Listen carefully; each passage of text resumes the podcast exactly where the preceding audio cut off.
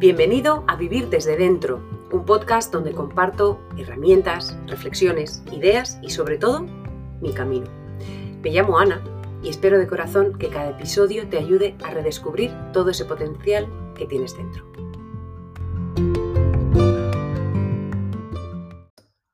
Muy buenos días.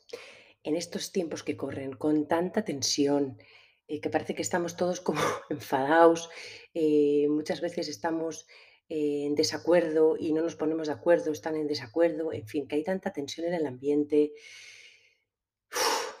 te traigo una historia que me pasó ayer y que creo que es súper relevante.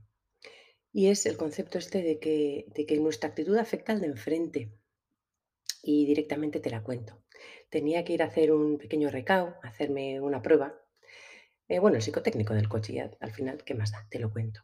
Y cuando llego allí, pues había tres personas en la sala de, espera y con esto de de los aforos, pues salió la persona encargada y básicamente, pues muy enfadada, muy enfadada, me echó la bronca por estar allí. Y, y, claro, pues me parece un poco falta de respeto porque yo no sabía ni qué aforo tenía que tener aquello. Me dice, pues es que tienes que esperar fuera y tal. Y bueno, pues dije, muy bien, pues salgo fuera. Y fuera, pues lloviendo, un frío de bigotes y tal. Y ahí mismo me di cuenta y dije, vale, pues eh, no me siento nada bien. Mm, me, me enfurruñé un poquito. Y luego dije, tengo dos opciones. Tuve la suerte de poder observar cómo me estaba cabreando, la verdad, que no siempre sale. Dije, tengo dos opciones, cabrearme yo más y estar borde, o hacer un poco de doble o triple esfuerzo de estar agradable y a ver qué pasa. Es como una especie de estudio, ¿no? Estudio de investigación. Y cuando fue saliendo la gente, ya no quedaban tres con lo que yo podía entrar, entré un poquito en calor y luego vino, seguía así un poco enfurruñadito y le dije, jo, qué cantidad de trabajo, así con una voz muy dulce, que también tengo ese lado dulce, y le dije, jo, es que tengo mucho trabajo. ¿eh? Y me dice, ¿sabes qué pasa? Es que estoy formando a alguien. Uf, enseguida conecté con él, porque formar a veces, seguro que os ha pasado formar a alguien, o tener que ayudarle a un hijo con los deberes, o tener que explicar 20.000 veces lo mismo a una persona y empaticé enseguida. Dije, sí, pues no es fácil. Y es que me jubilo dentro de dos meses. Y tengo muchas ganas. Le dije, anda, joder, pues enhorabuena.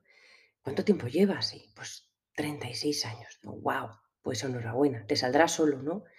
Me dice, sí, todo esto me sale solo, pero, pero a la nueva persona no. Y, y dije, pues sí, a ver, no es, esto no es que justifique que me tratara mal, que estuviera a borde, pero de alguna manera empatice. Y desde que tuvimos esos 30 segundos de empatía, oye, un encanto, un encanto de hombre. Y esto me recordó que aquí cada uno tiene su historia. Igual te viene un tío en el coche y te pega un bocinazo y dices, será K, punto, punto, punto, o será hijo, punto, punto, punto, punto. Igual es que le acaban de decir que su madre se ha muerto. Es que no sabemos. Aquí cada uno tenemos nuestra historia.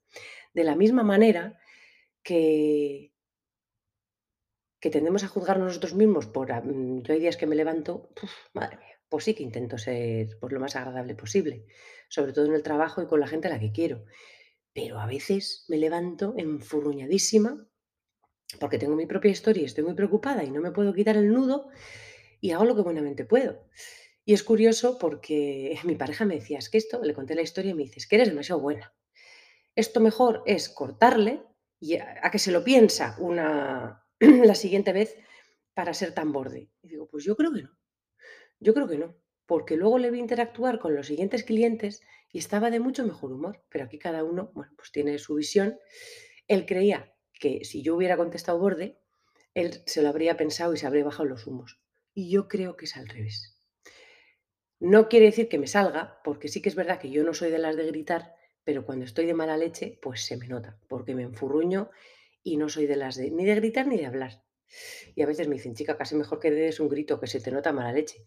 bueno, pues yo hago lo que buenamente puedo y no me apetece hablar cuando estoy de mala leche. Moraleja, hacemos lo que buenamente podemos, pero si nos sale en estos tiempos que vivimos de mucha tensión, de mucho enfado, de sensación de, que de algunas cosas son injustas, si le miramos a la persona que tenemos delante, que lo que tenemos delante no son decisiones ni nada, lo que tenemos delante es una persona que ha tomado la decisión que ha creído la mejor, como nosotros. Pues igual llegamos a entender que ha hecho lo que buenamente puede, porque cree que es lo correcto, o por miedo, o por yo qué sé, por lo que sea. Y seguro que encontramos al menos un poquito de empatía, porque yo creo que la mayoría, seguro que hay gente, pero la mayoría de las personas no hacemos las cosas por jorobar. Al menos, bueno, pues llamarme inocente, llamarme tontorrona, pero yo creo que la mayoría de las personas hacemos las cosas, eh, a veces pensando, a veces pensando mucho, a veces pensando poco, pero hacemos lo que buenamente podemos. Y si somos si ponemos un poquito de esa de esa conciencia de decir: "Ay, pues mira, voy a ser yo la que empiece con este buen rollo", yo lo que me encuentro es que recibo buen rollo. Así que que empiece en ti y en mí, que sí que estamos poniendo mucha conciencia y espero que esto te ayude. Desde luego, a mí ayer me salió muy bien. Otras veces no me sale y y no sé lo que habría pasado si me hubiera salido, pero desde luego tampoco me pido que me salgan todas las veces. Un abrazo y que disfrutes del día, de la semana y del mes todo lo que puedas.